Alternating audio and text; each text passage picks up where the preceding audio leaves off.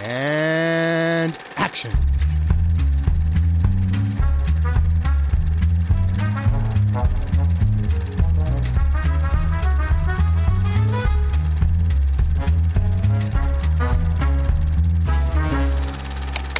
The murder on tonight's program was, as usual, completely unrehearsed. In fact, we hadn't planned on having a killing at all. Our story was intended to be about a man found guilty of parking in front of a policeman. But the actors seem to have gotten out of hand. Und Hallöchen und herzlich willkommen zu Directed by Alfred Hitchcock, Episode. ich hab's mir aufgeschrieben. 12. 12. Episode 12. Ich bin stolz auf mich. Ich führe, ich führe Notizen. Ted und Luke sind dabei. Hallo Ted. Servus. Und hallo Luke. Äh, Ich möchte nur ergänzen, Episode äh, 3 der Staffel 2. Ist richtig. Episode 12 insgesamt, Episode 3 der Staffel 2. Ähm, um die, Ver die Verwirrung komplett zu machen. Also der, der Unterstaffel, also der Staffel 4.1 eigentlich. Äh, 4.2. Oh Gott. Das ist, ähm, ich entschuldige mich schon für das System, das ich mir ausgedacht habe. Halb, halb gar ausgedacht habe.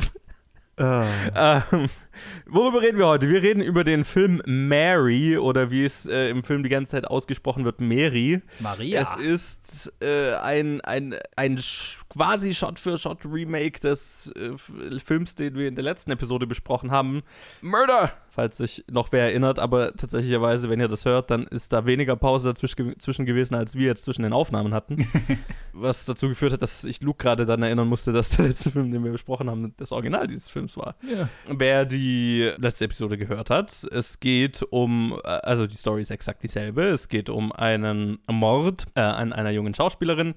Äh, eine Schauspielkollegin äh, sitzt vor der Leiche mit der Tatwaffe in der Hand oder in der Nähe und wird äh, relativ schnell in einem Gerichtsverfahren schuldig gesprochen, weil alle Indizien auf sie deuten, aber ein äh, Juror lässt sich das nicht gefallen. Sir John, hier gespielt von Alfred Abel, ähm, und äh, der macht sich dann quasi auf die, die, die Detektivreise, um herauszufinden, wer wirklich den Mord begangen hat. Ja, auf Deutsch, also im Englischen ist er wie gesagt Murder und auf Deutsch heißt er Mary. Ohne Ausrufezeichen. Genau, Ja. ohne Ausrufezeichen, einfach nur Mary. Und äh, Sir John greift ein. Äh, auch noch genau. als Untertitel. Ähm, es spielen außer Alfred Abel noch mit Olga Tschechowa, Paul Kretz, Lotte Stein und einige mehr. Äh, ich werde, also ich habe ja letzte Episode schon so ein bisschen was zum, zu, dazu erzählt, wie dieser Film gedreht wurde.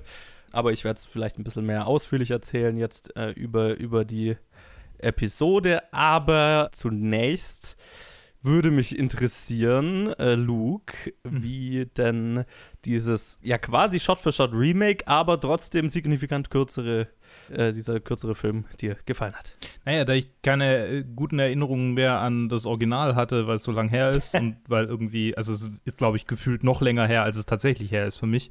Von daher, ja, äh, würde ich jetzt nicht sagen, dass es für mich direkt ein Shot, äh, Shot für Shot Remake war, in dem Sinne, dass ich gedacht habe, oh, okay, hier haben sie was gekürzt. Oh, das ist er da, ich sehe, er ist kürzer.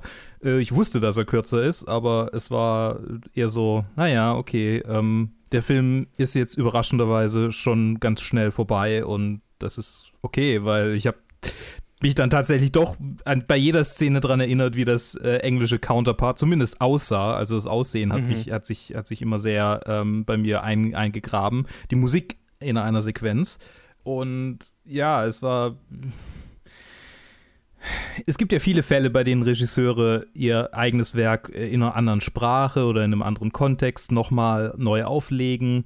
Und das ist meistens ein Grund, nämlich einen neuen Markt zu erschließen. Man siehe Funny Games oder äh, die ganzen japanischen Horrorfilme, die dann vom selben Regisseur nochmal aufgelegt wurden, teilweise, teilweise auch nicht. Oder halt in dem Fall jetzt äh, ein Film für das deutsche Publikum.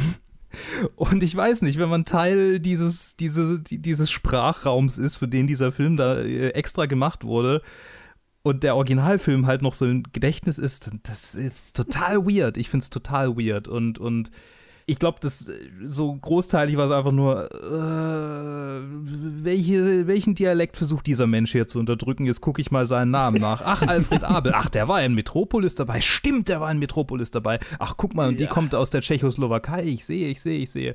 So war mein Erlebnis dieses Films. Also ich war großteilig auf Wikipedia und habe die Leute nachgeschaut und geguckt, an was sie gestorben sind, wann sie gestorben sind.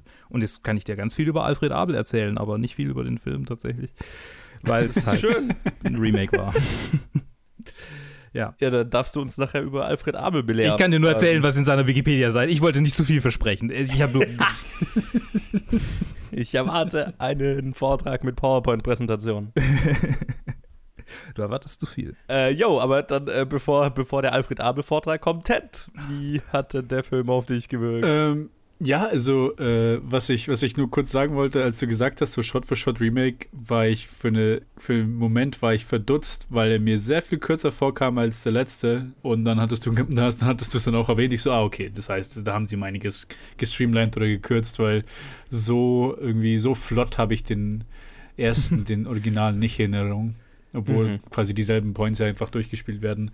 Aber der hier quasi die kürzere Länge das um einiges angenehmer macht muss ich, muss ich sagen. Ja, keine Ahnung. Ich habe jetzt ich habe allzu, nicht allzu viel hier zu- zuzugeben. Ich fand es ganz, ich fand's ganz gelungen. Ich, ich habe jetzt keine großen Probleme dann gesehen, jetzt weder jetzt irgendwie abweichen vom Originalen oder irgendwas oder an meinem Originalen selbst, wo wir auch schon jetzt äh, das letzte Mal drüber geredet haben. Das Einzige, was mir so aufgefallen ist, ist einfach nur, dass ähm, bei vielen Szenen kam mir dann, vielleicht ist es einfach die Weise, wie halt in den 20ern, 30ern irgendwie in deutschen Produktionen geschrieben wurde. Oder weil es eine englische Produktion war, die dann für Deutsche geschrieben hat oder so.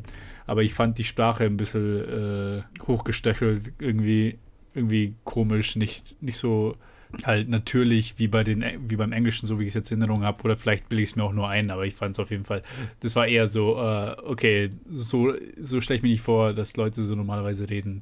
Vor allem Mhm. ist es mir aufgefallen bei diesen, äh, bei dieser Szene unter den, unter der Jury, wo sie dann miteinander diskutiert haben. Mhm. So, okay, das ist sehr, sehr, wird vom Skript abgelesen, so irgendwie wie so ein Paragraph aus irgendeinem Buch und nicht, nicht irgendwie wirklich ein Manuskript für einen Film. Aber ja, war ganz gut. Die, äh, das äh, Finale hat für mich genauso gut funktioniert wie, wie beim Originalen, weil es halt eben Shot für Shot ziemlich war und mit der Musik hat auch wieder alles gepasst. Ich denke mal, dass die Musik ist die, die dir äh, vom Original hängen geblieben ist, äh, Luke, oder? Mhm. Ja, genau. Nur, dass ich am Ende nicht wirklich gecheckt habe, was er dann gesagt hat. Ich habe ihn nicht wirklich ganz verstanden, aber es war wieder quasi die, derselbe Grund, dass er ähm, halb, halb, halb schwarz, halb weiß war, oder? Nein, tatsächlich nicht. Ach, deswegen, weil ich habe nicht verstanden, was er gesagt hat. Ja, das ist auch, also es gibt ein paar kleine Änderungen und eine Änderung ist, ähm, dass dieses äh, Halfcast-Motiv als zu spezifisch englisch äh, äh, Ah. ge gedeutet wurde und man das dann für die, das deutsche Publikum geändert hat.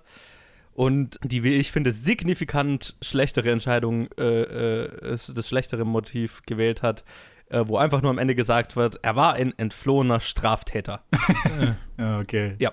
Das ist, und das sagt auch nur hier Sir John am Ende mal kurz, da Ja, im. Zirkus, ne, nachdem er sich umgebracht hat. So, Ja, so zehn er Sekunden einfach vor nur Schluss. so- Ja, ja. genau, er, er, der hat alles getan, weil er ein entflohener Straftäter war. Dam, dam, da, Film aus. Wow. Ja, das also äh, ist einer von vielen Aspekten, wie ich finde, die hier deutlich schwächer sind als im Original. Auf die einzelnen würde ich dann ganz gerne noch eingehen. Eine Sache vielleicht noch zu dem, zur Sprache, die du gerade angesprochen hast.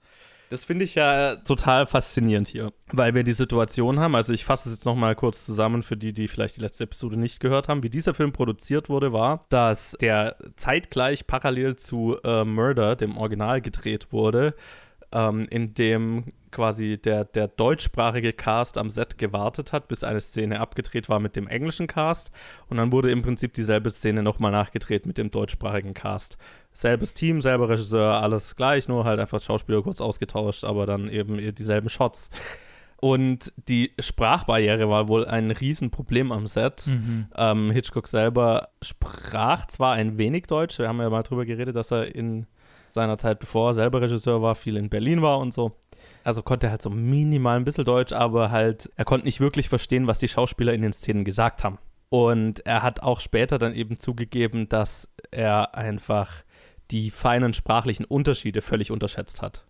Und ich glaube, das ist so ein Fall, vielleicht bilde ich mir das auch ein, aber ich glaube, das ist so ein Fall, wo man ganz deutlich sehen kann, was für einen Einfluss ein Regisseur auf einen Film haben kann, wenn er einen Einfluss hat. Mhm. Nämlich dadurch, dass halt hier ein Regisseur ja gar nicht, also der Regisseur des, dieses Films von Mary konnte ja nicht erkennen, ob die Schauspieler hölzern sind, ob sie irgendwas merkwürdig aussprechen, ob sie also ob das alles sich organisch anfühlt, weil er nicht verstanden hat, was sie gesagt haben und weil er kein Gespür für die Sprache hat, logischerweise. Mhm. Und das, finde ich, macht sich deutlich bemerkbar, dass dadurch, dass eben die deutsche Version hölzerner wirkt und, und authentischer und ganz, ganz stark habe ich hier vermisst den Humor. Mhm. Ne? Oh ja, ja, ja, ja. Also selbst, also äh, ich glaube, der, der Großteil der Kürzungen, also der Sachen, die kürzer sind hier als im, im englischen Original, sind, dass äh, humoristische Elemente rausgefallen sind oder Szenen, die halt noch irgendeinen weirden oder humoristischen Charakter haben, einfach kürzer und mehr Matter of Fact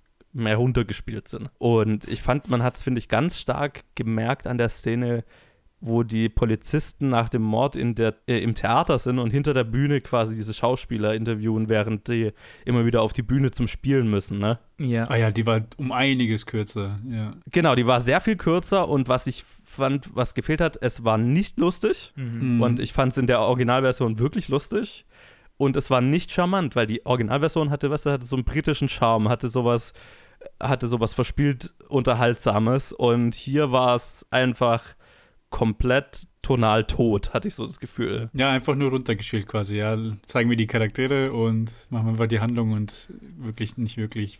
Ja, und das ist genau die Sache.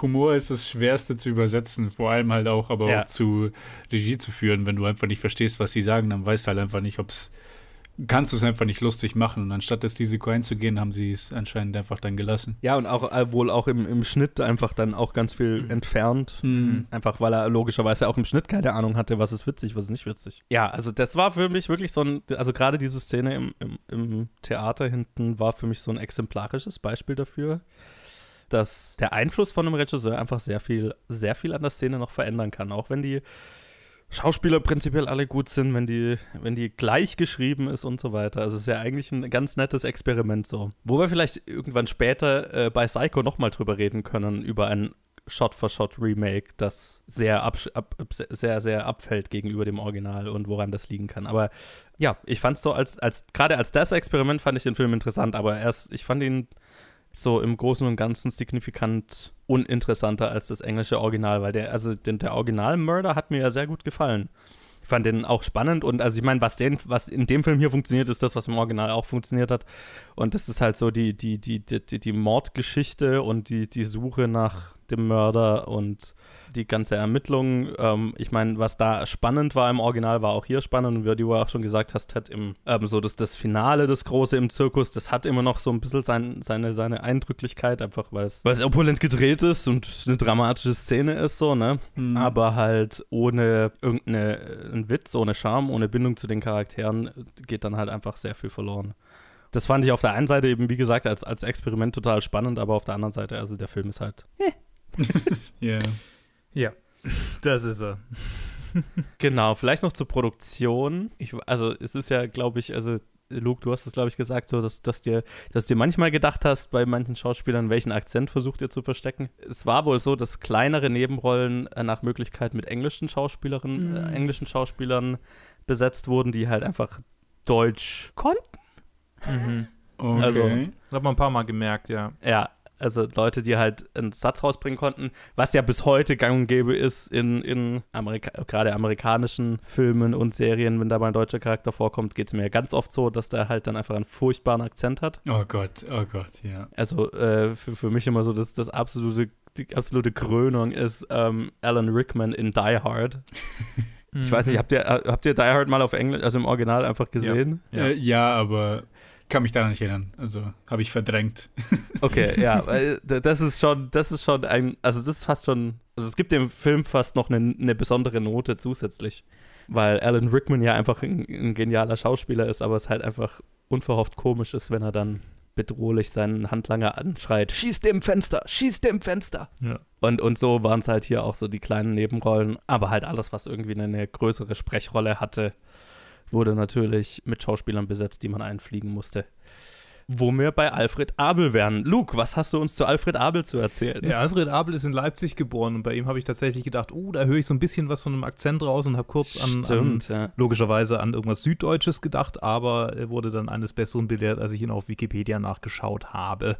Äh, auf der anderen Seite hat man damals natürlich auch anders gesprochen äh, als heute. Und, und gerade ja. ähm, klassisch ausgebildete Schauspieler wie er, der ähm, in, ja, in, in, in verschiedenen deutschen Regionen, also auch äh, deutschsprachigen Regionen, also auch in der Schweiz dann Theater gespielt hat.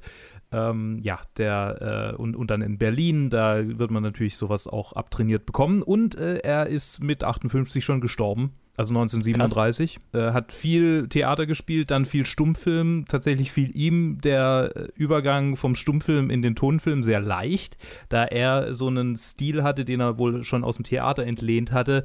Die Charaktere eher äh, ähm, gediegen, dezent, psychologisch tief zu spielen und nicht so übertrieben, wie das im Stummfilm eigentlich so gang und gäbe war.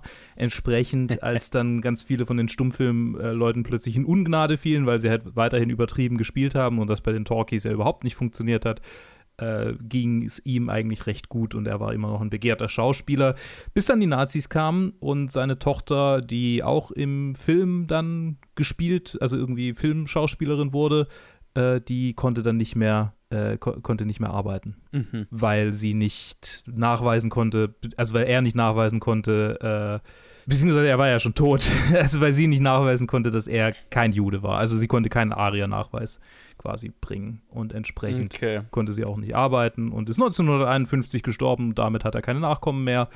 Ach ja, und es gibt, es gibt ein, es gab ein Gerücht damals, dass er eigentlich Nosferatu gespielt hat und dass Max Schreck einfach nur ein Pseudonym von ihm war.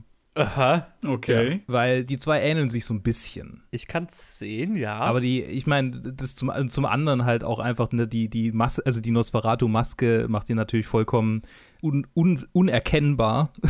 mhm. Ja. Aber, aber es gab lange dieses Gerücht, dass Max Schreck eigentlich nie existiert hat. Und es gibt ja auch dieses, da gibt es diesen wunderbaren Film, jetzt komme ich voll in die Tangente rein, aber da gibt es diesen Ja, wunderbaren ja. Film Shadow of the Vampire mit, mit äh, Udo Kier, ähm, glaube ich auch. Nee, warte mal, wer war noch dabei? Nee, es war nicht Udo Kier, es war Ist es nicht Willem Dafoe? Willem Dafoe, aber ich meinte, dass Udo Kier irgendwie die männliche Ja, ja, Willem Dafoe war es, glaube ich. Es war Willem Dafoe, der den, der den, der den Vampir spielt und ja, okay, Mhm. egal. Vielleicht war Udo Kier auch nicht, nicht involviert. Auf jeden Fall, äh, die, ja, genau, den, in dem es darum geht, dass Max Schreck tatsächlich, tatsächlich ein Vampir war. Was auch Ja. sehr, sehr cool ist. Ein Film, den ich, den ich unbedingt sehen muss, weil das Konzept ist halt einfach Ich habe den auf sehr DVD. verlockend. Ich habe den auf DVD tatsächlich. Ach cool, vielleicht müssen wir den mal anschauen. Ja, gern, gern, gern. Wenn wir mal nicht irgendwie das Wochenende mit anderem Shit verbringen. Ich wusste doch, dass. Udo Kier da mitgespielt hat. Er hat mitgespielt, aber nur in einer kleinen Rolle. Okay. Naja, ich meine, ein, ein Vampirfilm ohne Udo Kier ist ja auch irgendwie eine Verschwendung. Auch eine Verschwendung, ja. Genau, das so viel zu Alfred Abel. Okay. Und er war natürlich, er war natürlich der, der in Metropolis, der quasi so die, der Anführer von Metropolis. Yes, äh, Johann. Nee. Äh, Ist er Johann? Nee, Jo. Ich glaube nur Jo. Jo. Und, Okay. Und da hat er noch irgendwie einen Namen, der mit H anfängt. Sure. Äh, Moment. Ich gucke das mal kurz nach. Jo, ja, Johann bzw. Jo Fredersen tatsächlich. Johann, Fredersen, okay. Ja. ich glaube, da fällt mir ein, dass ich auch Metropolis noch nie komplett gesehen habe, tatsächlich. Genau. Uh, da müssen wir mal Metropolis Oh, das angucken. ist aber, ja. ja. Und drüber sprechen natürlich. Ja, ja. Sonst lohnt Ist der in ja den. Top 250, wenn wir schon gerade dabei sind? Oh. Das ist eine gute Frage. Oh, wird das hier jetzt zur Top 250 Episode in Disguise?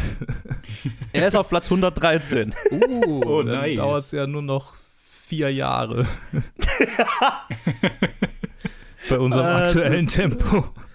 Ich, äh, kein Kommentar, ne? Ich, ich, ich bin mein eigenes größtes Problem. Ah, schön. Ja gut, so lange werde ich wahrscheinlich mal nicht warten, aber du hattest was. Genau, ach ja, Alfred Abel und Hitchcock haben sich nicht gut verstanden. Ach Mensch. Ja, auch aufgrund der wohl der Sprachbarriere und weil Alfred Abel laut Hitchcock einfach überhaupt keinen Sinn für Humor hatte. Ja, also die beiden waren halt einfach nicht auf einer Wellenlänge, was ich mir auch irgendwie vorstellen kann. Also ich meine, ich habe jetzt kein Interview von Alfred Abel gesehen, aber so Vor den Bildern und wie er sich in Filmen gibt, äh, stelle ich ihn mir schon etwas ernster vor. Mhm. Und äh, Hitchcock war ja alles andere als das. Ja. Ja, und ich habe letzte Episode, habe ich die Story schon mal erzählt, aber ich erzähle sie nochmal für die, die es noch nicht gehört haben. Ab, äh, Alfred Abel hat sich wohl eines Tages beschwert, dass sein englischer Counterpart, äh, der den englischen Sir John gespielt hat, einen viel bequemeren Sessel bekommen hat am Set, um sich auszuruhen, als er. Und äh, Hitchcock ließ darauf äh, seinen Assistenten einen noch, noch luxuriöseren Sessel anschaffen, der aber so präpariert war, dass äh, Abel sich, als er sich draufsetzen wollte, dass der dann zusammengebrochen ist. Und äh, das hat natürlich die Beziehung zwischen den beiden nicht äh, gebessert. Okay, Nicht wirklich, pranked ja. hier. Ashton Kutcher, the original. Ja, ja, genau.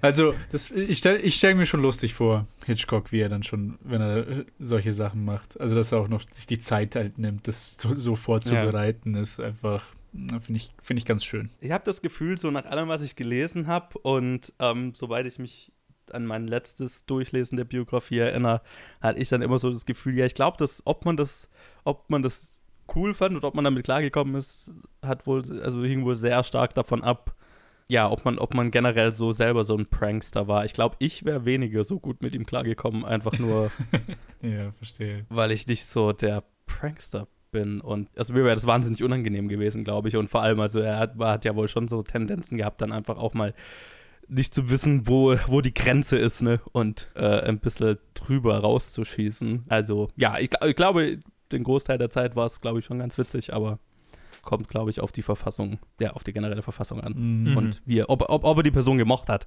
Also das, das ist auch so was, woran ich mich noch erinnere, dass es wohl ähm, die, die Bösartigkeit der Pranks hing davon ab, wie, wie sehr er die Person gemocht hat, die er geprankt hat. Ich meine, ein Zusammenbrechen, das ist, ist ja jetzt noch relativ harmlos. Ja, absolut. Ja, es ist schwer über den Film so genau Sachen zu sagen. Ich glaube, ich habe halt so hauptsächlich immer nur als Anmerkung, dass halt einfach der Humor fehlt in jeder Szene. Kann ich nur zustimmen. Vielleicht haben sie die, die nicht witzigen Teile, die witzig gespielt waren, rausgeschnitten, weil sie nicht witzig waren.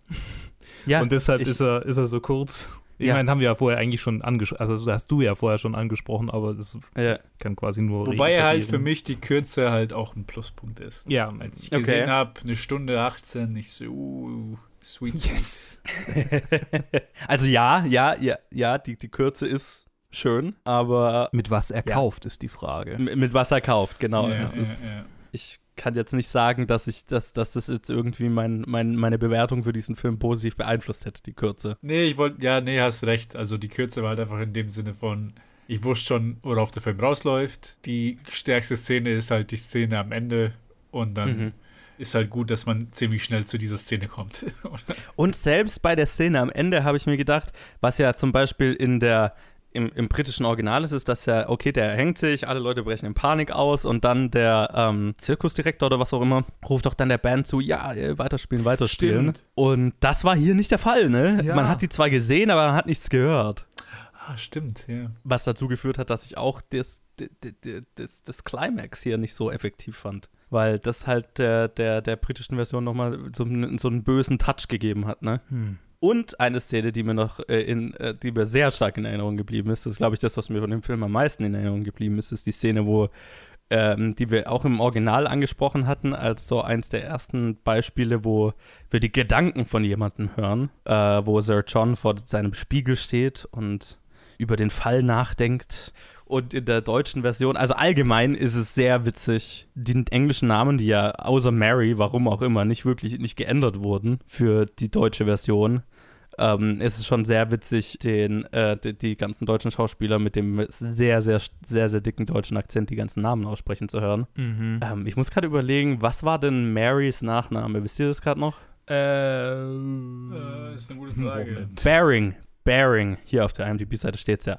Genau, der, der, der englische Name, also der Name der, der, der, des Charakters, die da fälschlicherweise verurteilt wird, heißt Mary Baring. Und die ganzen deutschen Schauspieler haben das immer Mary Baring ausgesprochen. Mary Bering. Und ich habe die ganze Zeit gedacht, hä, sagen die immer Mary, ba Mary Barry, Mary Barry? Was zur Hölle wollt ihr mit den Bären? Okay, das habe ich nicht gedacht, weil, also, ja, ich habe. Nee. Das hat, es hat länger gedauert, als ich, als ich äh, bereit bin zuzugeben, bis mir klar wurde, oh, Mary Bering. Mary Bering. Okay, ich habe verstanden. es geht um die Person. Aber, und, und selbst, wo ich es gewusst habe, war es dann immer so, hä, was hat die? Ach, das ist der Name. Ah ja. Mhm. Also das war so ein Problem und halt einfach auch äh, dann, wie gesagt, diese Szene, wo er vorm, vorm Spiegel steht und sich quasi im Spiegel gedanklich anschreit, wer hat den Brandy getrunken? wer hat den Brandy getrunken? Das, das war unfreiwillig komisch. Das war sehr unfreiwillig komisch. Das war. Hat eigentlich fast den ganzen, den ganzen, den ganzen Humor aus dem, aus dem Original wieder wettgemacht, dieser Moment. Ja, war schon stark. Oh Gott, ja. War schon stark. Ah, schön. Und ah, ja, für diesen Moment äh, hat sich der Film, finde ich, gelohnt anzuschauen. Das ist mein äh, völlig, völlig un, unbefangenes Urteil. Weil das ist ein, ein Filmzitat, das ich, das ich noch eine Weile mit mir rumtragen werde. Wer hat den Brandy getrunken? So niche. Ja, niemand wird verstehen, wenn ich das jemals sage. Den Joke kannst du nur mit uns, nur mit uns weg. Wenn Äh, wir ist halt so. mal irgendwo wieder Genau. im Studio sind oder so. Ja, ja. beim, beim, äh, beim, äh, beim, beim nächsten Drunk Commentary können wir ja Brandy trinken und dann ja, ja, genau. bist du total betrunken. Wer hat Ja. Brandy getrunken? Die checkt dich, checkt's überhaupt nicht. Die Max checkt's überhaupt nicht. Ja. Du, du hast den Brandy getrunken. Nee, wer hat den Brandy Ja, aber getrunken? wer hat den Brandy getrunken? Oh Gott. Ah, schön, ja. Also, ja, also bei, bei aller Liebe zu Alfred Abel ähm, und schön, wirklich schön für ihn, dass er, dass er den Sprung vom, vom Stummfilm zum Talkie geschafft hat, aber. Aber ja, das ähm, vielleicht auch eine Szene, die mit, mit einem Regisseur, der die Sprache verstand, verstanden hat, verstanden hätte, vielleicht auch weniger un, unfreiwillig komisch gewesen wäre. Naja, ich meine eben, wenn man, wenn man kein Deutsch versteht, dann klingt das bestimmt sehr episch, wie er das so sagt. Ja, ja, ja, ja, genau. Klingt sehr teutonisch. Ja, teutonisch hat auch irgendjemand äh, gesagt äh, über, über den Film, Was? dass es sich sehr teutonisch anfühlt, as in weniger witzig. Ja, ja, es ist so. Es ist so. Ja. ja, das ist, äh, da, das ist Mary. Okidoki. ähm, es sei denn, ihr habt noch äh, eine, eine lustige Anekdote. Mir ist gerade nur noch eingefallen, das habe ich mir jetzt zwar nicht aufgeschrieben, aber ich, ich erinnere mich noch dunkel äh, an eine Story aus der, aus der Biografie, wo es noch darum ging, um den deutschen Schauspieler, der äh, einen der Juroren gespielt hat und wie er dann drüber geredet hat, dass er immer versucht hat, den so genau wie möglich nachzuahmen in Deutsch und äh, sich wohl so ein, ein Stein im Brett bei Alfred Hitchcock erarbeitet hat und dann wohl noch in ein paar Filmen zu sehen war, weil er so, so, so gut darin war, einfach die Performance zu kopieren. Ah, okay. Hm, Auch ein Talent, würde ich sagen. War, das war, wenn ich raten müsste, würde ich sagen, dann war das der, der, der sich drüber aufregt, ah, werden wir sie jetzt schuldig oder unschuldig sprechen und diese Verantwortung und am Ende einfach so, ja, schuldig. Ja, das mag sein. Ja, ich, ich, ja, ich hätte mir die Story aufschreiben sollen. Ich weiß jetzt nicht mehr genau, wer es war. Aber ganz witzig, der Film nicht so wirklich. Das ist mein Fazit zu Mary.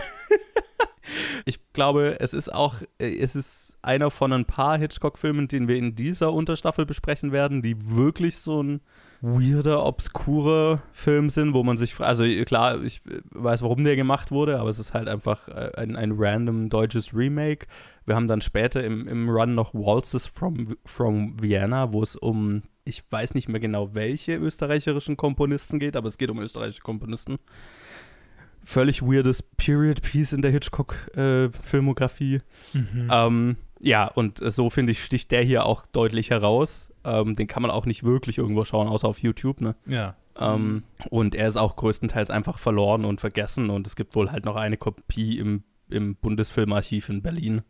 Ähm, aber das war's dann auch. Verständlicherweise, der Film war auch nicht sehr erfolgreich. Er hat äh, einfach, weil er in der Übersetzung so, so eingebüßt hat, in Deutschland dann letztendlich nur einen sehr limitierten Release bekommen und ist größtenteils hier einfach vergessen worden, untergegangen. Und ich frage mich, ob sich das finanziell gelohnt hat, den überhaupt zu machen. Wahrscheinlich nicht. Ja. Jo, so viel würde ich mal sagen zu Mary. Mary, Entschuldigung. Mary? Ähm, Mary Berry. Und ähm, Mary Berry. ich würde mal sagen, danke an euch zwei fürs dabei sein. Ja, gerne. gerne, gerne. Äh, und an euch fürs Zuhören natürlich. Hört äh, nächste Woche wieder rein, wenn wir über einen weiteren Film reden. Du meinst übernächste Woche oder vielleicht über übernächste Woche. Über, ja, ah ja, stimmt. Ich sollte nicht über sagen nächste Woche. Das stimmt ja meistens nicht. In der nächsten Episode werden wir über The Skin Game reden oder auf Deutsch bis aufs Messer. Dam, dam, da. Bis dann. Bye.